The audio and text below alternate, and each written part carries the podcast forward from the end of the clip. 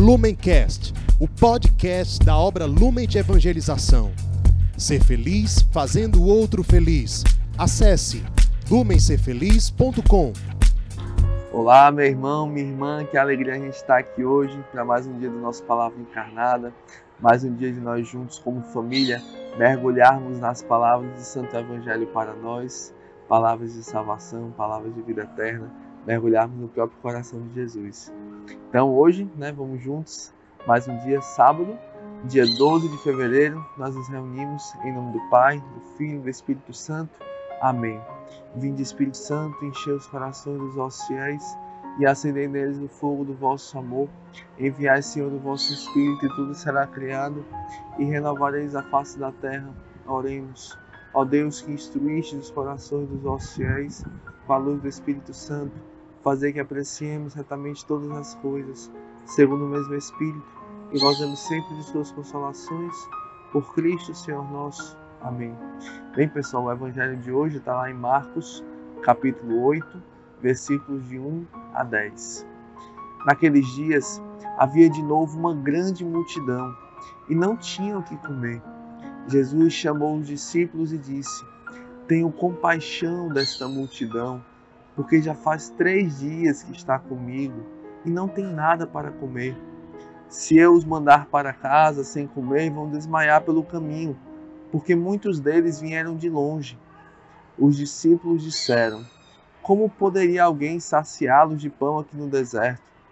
Jesus perguntou-lhes: Quantos pães tendes? Eles responderam: Sete. Jesus mandou que a multidão se sentasse no chão.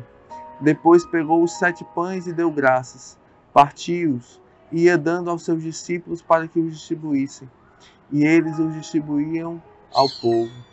Tinham também alguns peixinhos.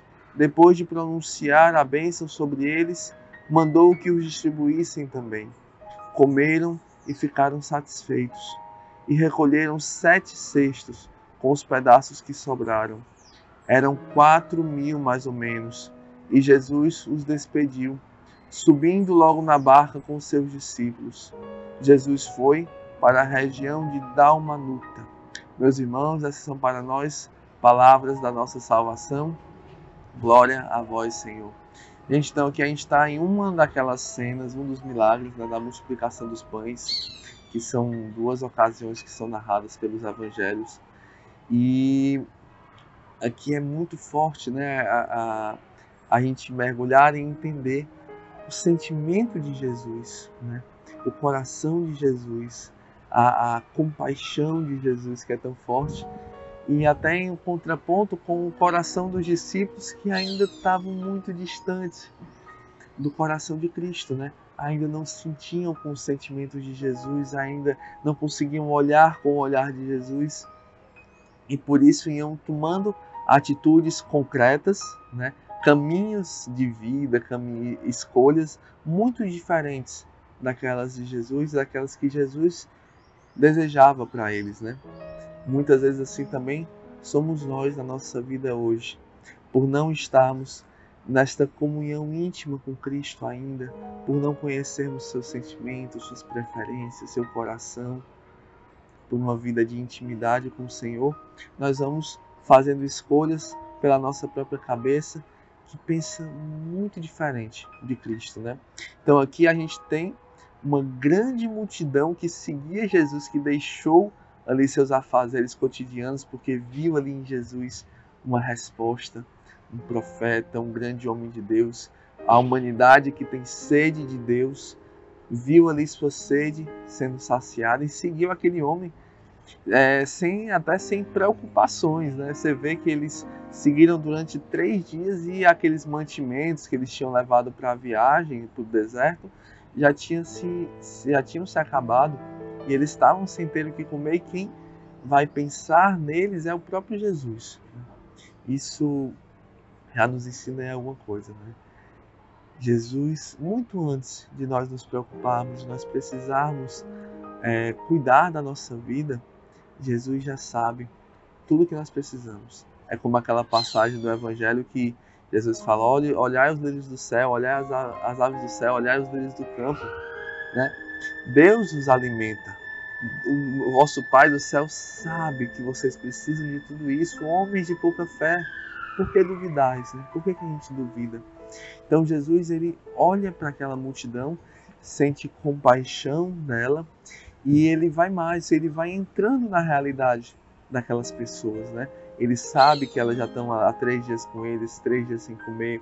Eles sabem que se mandá-los para casa daquele jeito eles não vão conseguir e que eles precisam ser ali alimentados para poder retornar para a sua vida é, é, cotidiana, né? para as suas cidades, para as suas casas. Então Jesus ele ele entra, ele se importa, ele sofre com aquelas pessoas ele toma atitudes concretas para poder solucionar as necessidades das pessoas. Né? Enquanto isso, os discípulos, com o coração ali um pouco indiferente, se, simplesmente colocam ali um obstáculo que é óbvio. Né? Como é que a gente pode saciar, como é que qualquer pessoa pode saciar de pão no deserto uma multidão desse tamanho? É impossível, né? Porque quando a gente está é, nessa descomunhão com Jesus, né? com Deus, com Cristo, nós colocamos nossos, nossas impossibilidades humanas. E é claro que ninguém consegue, de fato. E isso, como muitas vezes nós não conseguimos, conseguiríamos também muitas das missões que Deus nos pede. Missões na nossa vida, nossa missão pessoal, nosso apostolado, né? nossa missão familiar. De fato, nós não damos conta. Né? Sem mim nada podeis fazer, diz o Senhor. Mas com Jesus a gente pode.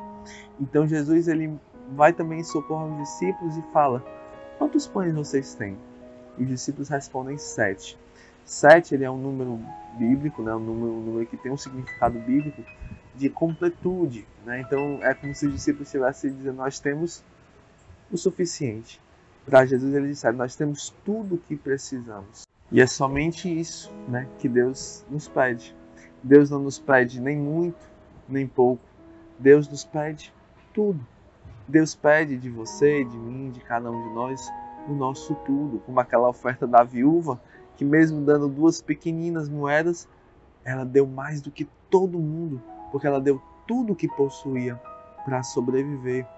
Então, Deus, ele não se importa se a tua oferta é muito ou é pouco, porque Deus, de fato, não precisa da nossa oferta.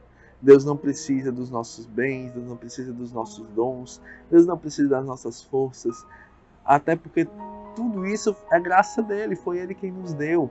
Ele já tem tudo isso e muito mais. Nós precisamos nos ofertar.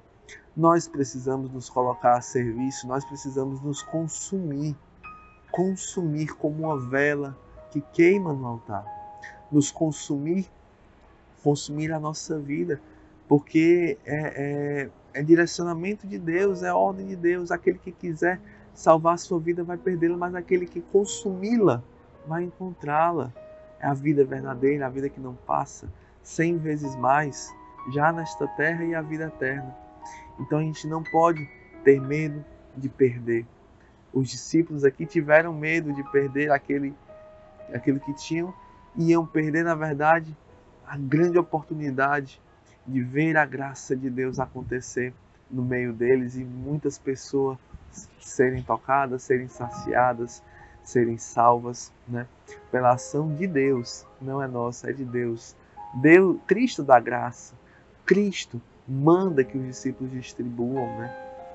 Cristo dá, abençoa os peixes e manda que distribuam. A obra é de Cristo e nós somos chamados a participar dessa obra para a nossa salvação também para a salvação de outros, sim, claro, né, que nosso coração possa se compadecer e, e desejar ardentemente a salvação dos outros. Mas Cristo deseja antes, ainda antes, a tua salvação, meu irmão. Deus deseja ainda antes a tua alma, o teu coração, o teu amor. Então, não tenhamos medo, né? E nos entreguemos inteiramente a esse amor que nos chama, né? E a passagem, só encerrando, ela fala que todos comeram e ficaram satisfeitos e mais, recolheram sete cestos, mais uma vez o sete aí, né? Com os pedaços que sobraram. E eram quatro mil pessoas. Então, todos comeram, todos ficaram satisfeitos. e ainda sobraram tanto, tanto pão e tanto peixe que recolheram mais uma vez sete cestos, né? Então, quando a gente dá, Deus ele sempre nos ganha em generosidade. Deus dá muito mais. Não tenhamos medo de dar para Deus, porque Deus sempre tem muito, muito, muito mais a nos dar e sempre vai completar a sua obra em nós e através de nós. Amém? Valeu. Que Deus nos abençoe, que Deus nos cubra com a sua bênção durante todo esse dia hoje e Ele multiplique a nossa oferta. Ave Maria, cheia de graça, o Senhor é convosco. Bendita sois vós entre as mulheres, bendito é o fruto do vosso ventre, Jesus. Santa Maria, Mãe de Deus, rogai por nós, pecadores, agora e na hora de nossa morte. Amém. Em nome do Pai, do Filho e do Espírito Santo. Amém. Lumencast, o podcast da obra Lumen de Evangelização. Ser feliz fazendo o outro feliz. Acesse lumencerfeliz.com.